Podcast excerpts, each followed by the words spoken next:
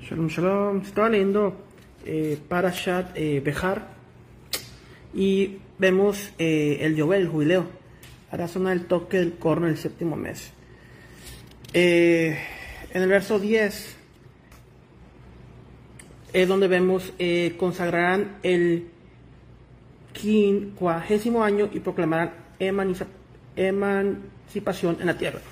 Para todos los habitantes será el año del jubileo para ustedes. Ok, Entonces en el verso 10 vemos lo de eh, el llover, Jovel, jubileo y eh. Vemos muy interesante que eh, Rashi dice, este, es- eh, este año es distinto a los demás años, en el sentido de que se da un nombre solo para él. ¿Y cuál es su nombre? Yovel.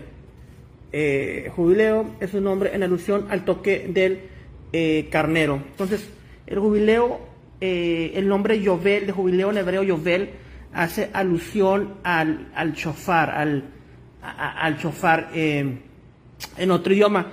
Y lo interesante aquí es que eh, lo que dice el apóstol Pablo en 1 de Tesalonicenses 4 y 16 es que el Señor con voz de mando, con de arcángel y trompeta de Dios, chofar de Dios, descenderá del cielo.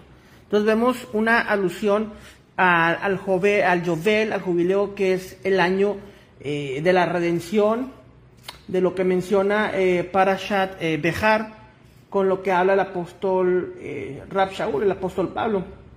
Y eso también es muy interesante porque eh, también lo vemos en Isaías 27, eh, 27 13, en Yeshayahu, donde vemos en el verso 13 que dice, y será en el día aquel que será tocado el gran cuerno.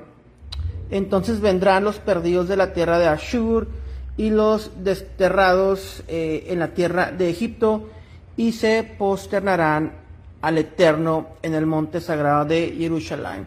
Entonces vemos una conexión entre el, el jubileo, el año que leyó, bueno, el verso que leyó Yeshua de Isaías en Lucas capítulo 4, en la, eh, la lectura de Shabbat, cuando estaba leyendo, no la Parashat, pero, pero los, los profetas, eh, la lectura de los profetas semanal, lee acerca del año de Yovel, del jubileo que, que viene a anunciar Israel. Él, él.